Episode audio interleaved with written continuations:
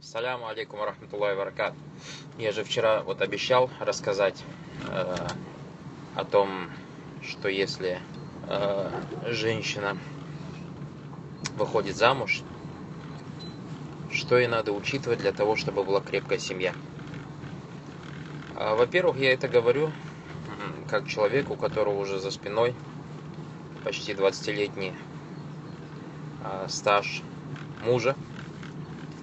Во-вторых, который человек, у которого была не одна жена, то есть сталкивался с разными женщинами, А, ну, имею в виду, разные жены у меня были, потому что тот человек, который живет с одной женой, ему может быть тяжело ну, понять суть женского подхода и так далее. В-третьих, как человек, который уже ну, не первый год занимается требованием знаний, шариатских наук, Просим Всевышнего Аллаха Субтитры тауфика, успеха, чтобы Всевышний Аллах укрепил на этом пути. В общем, э, если проанализировать те проблемы, с которыми в наше время сталкиваются супружеские пары, то одна из основных проблем, проблем может, может быть много, одна из основных проблем, то есть мы знаем общепринятое высказывание, что женщина на хранителя очага и так далее. Или, как сказал пророк, саллаллаху алейхи вассалям, «Вальмар атраин фи зауджиха». И женщина является пастырем дома своего мужа, в доме своего мужа. И вот, исходя из этого, э, хотелось бы сказать следующее. Есть, э, существует такое правило, э, оно гласит примерно так, что «Ляйса шану антухибу, алякин шану антухаб». Не столько важно, э, что любишь ли ты, сколько важно, любят ли тебя. Часто уляма это правило используют, говоря о Всевышнем Аллахе, Субхану Алталь. И говорят, допустим, о христианах, об иудеях, что они поклоняются вроде бы Всевышнему Аллаху Субхану или же Ахль Бида, из числа мусульман, приветственного видения из числа мусульман, поклоняются Всевышнему Аллаху Субхану но говорят, что Всевышний Аллах недоволен их поклонением и не примет его. А тут возникает вопрос, почему? Ведь, эти они, ведь они делают это из-за любви к Всевышнему Аллаху Субхану Алталя. Их побуждает делать то, что они делают, любовь к Всевышнему Аллаху Субхану Так почему же Всевышний Аллах Субхану не примет их? И вот тут вот правило гласит, что ляйса шану антухиб не столько важно, любишь ли ты, сколько важно, любит ли тебя. И ты тут понимаешь, что проблема этих людей, христиан, иудей, или же приветствов на уединение в том, что они поклоняются Всевышнему Аллаху Субхану не так, как этого хочет от них Всевышний Аллах Субхану А они поклоняются Всевышнему Аллаху Субхану Алталя так, как они этого хотят сами, так как они желают этого сами. И желание не совпадает с желанием Всевышнего Аллаха Субхану Алталя, из-за этого, соответственно, Всевышний Аллах Субхану Алталя не принимает их поклонение. Нечто подобное можно заметить в отношениях семейных. То есть, приведу пример. Исходя из этого правила, не столько важно, любишь ли ты, сколько важно, любят ли тебя.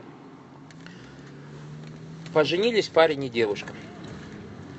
Поженились парень и девушка. Э, ну вот ладно, там первые дни, у них любовь, может быть страсть, там третья, четвертая как-то вроде бы все хорошо, но потихоньку-потихоньку они начинают э, то есть жить простой житейской бытовой жизнью. И начинается проблема. Проблема на, каким, на каком фоне? Девушка начинает что-то готовить для своего мужа. Готовить что-то для него, стараясь, вкладывая в это душу, вкладывая в это силы. Но затем, после того, как приготовит, муж приходит домой – и ест то, что она приготовила, и она не видит в его глазах восторга, не видит в его глазах радости. Как-то он спокойно, вкусно, да, машала, вкусно, но не видит того, что она хотела видеть в его глазах. Она второй раз так делает, она третий раз так делает, она четвертый раз, пятый, шестой. И постоянно, что бы она ни готовила, сколько бы она туда души не вкладывала и старания, не видит в его глазах восторга. Плюс ко всему, они, допустим, посещают, идут кому-то в гости, посещают какую-то семью. И когда выходят из их дома, Парень с восторгом, с таким блеском глазам, блеском, блеском в глаза говорит, какое вкусное это блюдо было. А это блюдо его жена никогда не готовила. Прямо нереально он такой прямо в шоке и постоянно об этом говорит, и постоянно про это рассказывает. Ну надо же, какое вкусное блюдо и так далее и тому подобное. Соответственно, это э, оставляет отпечаток на сердце его жены, потому что сколько она для него готовила, сколько она для него не старалась, никогда не видела того восторга, который она видит сейчас в его глазах, при том, что то блюдо, которое они ели в этом доме, ничего в нем вообще обыч... необычного нету. Это простое блюдо, а до этого она готовила столько блюд разных таких экзотических, индийских, мексиканских, австралийских, не знаю каких. А тут в гостях они поели какое-то простое, как говорится, домашняя ежедневная кухня. Этот парень был в восторге. Проблема в чем? Проблема в том, что эта девушка готовила мужу то, что она хотела готовить для него, а не то, что он хотел, чтобы она для него готовила. Другая проблема подобная в одежде. Или же в виде украшений, или же в прическе. Когда девушка старается, одевает какие-то одежды, допустим, продают сестры какие-то в интернете одежды, и говорят, купите, удивите своих мужей и так далее и тому подобное – она покупает эту одежду, или же делает определенную прическу, или же красится определенным образом, и не видит в глазах мужа восторга. Вообще не замечает этого. Вроде бы она так старается, но этого не замечает. И тоже ее потом это, это ее обижает, точно так же, как и на кухне. На кухне, когда это все у нее накопится, она просто-напросто перестает для него стараться готовить. И точно так же одежду, когда она не видит восторга в ее глазах, перестает одевать красивую одежду, перестает краситься для него, перестает прическу красивую для него делать. Почему? Потому что она считает, что он недооценивает или вообще не обращает на все это внимание и вообще перестает что-то делать. Опять же, причина в чем? Причина в том, что она делала то, что она хотела для него делать, а не то, что он хотел видеть с ее стороны. И вот это вот во всех, во всех сферах жизни, то есть во всех жизненных вопросах, будь это одежда, будь и так далее, даже будь это личной жизни касается, всегда девушка старается, выйдя замуж, делать то, что ей хочется для мужа сделать, а не то, что мужу хочется видеть от нее. А в чем проблема? Проблема в том, что они не разговаривают на эту тему. То есть им даже в голову не приходит, чтобы спросила она у него, а что тебе нравится, а какие тебе блюда нравятся, а давай вместе а, обсудим этот вопрос, а давай я это приготовлю, давай я то приготовлю, а давай вместе какой-нибудь журнал кулинарный купим, ну, допустим, допустим, как пример, и начнет готовить, и тогда она увидит восторг. Даже если у нее будет что-то не получаться, восторг у него вызовет, знаете что? Восторг у него вызовет ее старание угодить ему и сделать то, что ему нравится. Также в вопросе одежды, в вопросе прически, в вопросе всего то же самое если он на насчет, ну давай поговорим, ну что тебе нравится, ну давай я вот так накрашусь, давай я так накрашусь, давай я так накрашусь, пока мы не поймем, что тебе нравится. Давай я такую прическу сделаю, давай я такую прическу сделаю, пока не поймем, что тебе нравится. Давай такую одежду, такую одежду, или такой стиль одежды, или такой стиль одежды, пока мы не поймем, что тебе нравится. Потому что мужчине иногда в голову не может это прийти, понимаете? То есть мужчина, он может быть живет в семье, ну и никто ему этого не воспитывает, как и девушку никто не воспитывает. Девушке тоже даже это в голову не приходит. Вот поэтому мы и подсказываем. Поэтому им подсказываем. Поэтому приходит от некоторых предшественников сообщение о том, что одна женщина из, из числа праведных предшественников, когда вышла замуж, это упоминается в книгах, упомянуто в книгах, я просто сейчас не могу вспомнить, где именно это было упомянуто. Когда они поженились, они прочитали, то есть пришли домой и прочитали два раката. Первое, что сделала женщина, подошла к мужу своему и сказала, скажи мне, что тебе нравится, что тебе нет, что ты любишь, что ты нет. Видите как? Почему? Потому что эта женщина была воспитана на том, чтобы делать все то, что нравится и хочется мужу, а не то, что нравится и хочется ей. Была воспитана на том, что мужа надо любить так, как этого хочет муж, а не так, как этого хочется ей. И поэтому, если мы посмотрим на хадисы, где посланник Аллаха, саллаллаху алейхи вассалям, говорит о том, что та женщина, которая совершает пятикратную молитву, постится месяц, то есть имеется в виду Рамадан, хранит свой половой орган и подчиняется мужу, атаат зауджаха, ей скажут, входи в рай через какие хочешь двери. если вроде так внешне посмотреть, находить, так легко женщине в рай войти. А как же тогда хадис, где пророк, саллаллаху алейхи вассалям, сказал, что спрятан рай за макарих, макарих, то есть неприятными, тяжелыми вещами, и спрятан ад за страстями.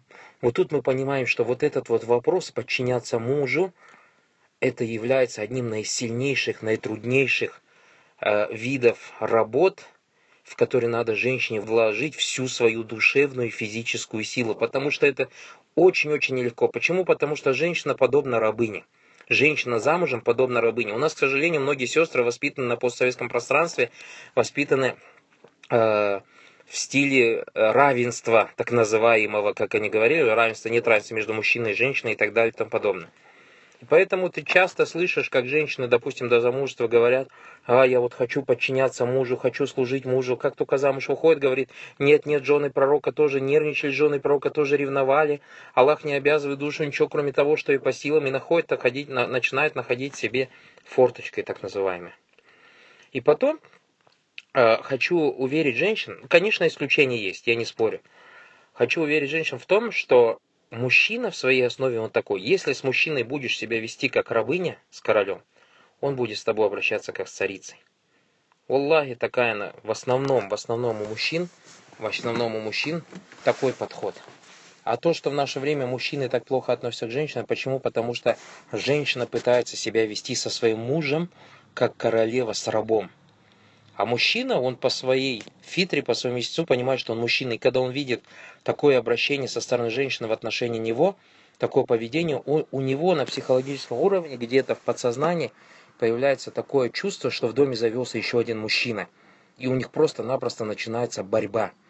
Борьба за что? За то, что кто будет управлять, кто будет вожаком, как говорится, стаи, то есть вот семьи этой бараклофиком. Как у животных. В животных не бывает, чтобы два вожака было. Вожак всегда бывает один. Вот нечто подобное происходит э, и в наших семьях. Поэтому даже в вопросах разговора, в вопросах речи, как общаться с мужем, надо с мужем общаться не так, как тебе хочется. Приходят какие-то девушки, например, и говорят своему мужу, ты мой котенок, там, ты мой хомячонок. А ему не нравится слышать такие слова. Какой тебе котенок, какой тебе хомячонок? Мне вообще эти слова не нравятся, понимаете? допустим, мужчина так думает, а жена думает, что она ласкова к ним. А ему совсем другая ласка нужна. Вот его об этом надо спрашивать. Семьям об этом надо говорить. Жене постоянно надо спрашивать, что ты хочешь слышать, что ты хочешь видеть, что ты хочешь чувствовать и так далее и тому подобное. Вот это вот очень-очень важно.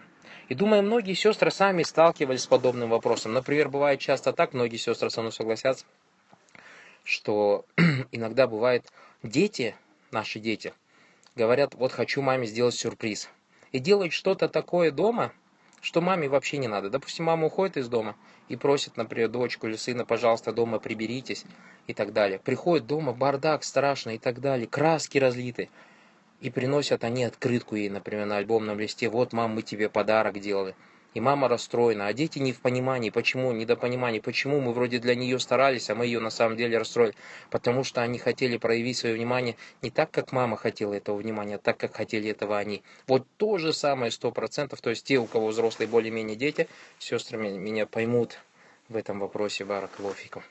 Поэтому Ляйса Шана, тухиб не столько важно, любишь ли ты, сколько важно, любят ли тебя. А для того, чтобы любили тебя, надо делать так, как, так, как хочет тот, с кем ты живешь, а это твой супруг. И иншалла таля вы увидите результаты. Да, конечно, еще раз говорю, не без исключения. Я не говорю, что мужчины все правы и так далее и тому подобное. Это просто насеха для женщин.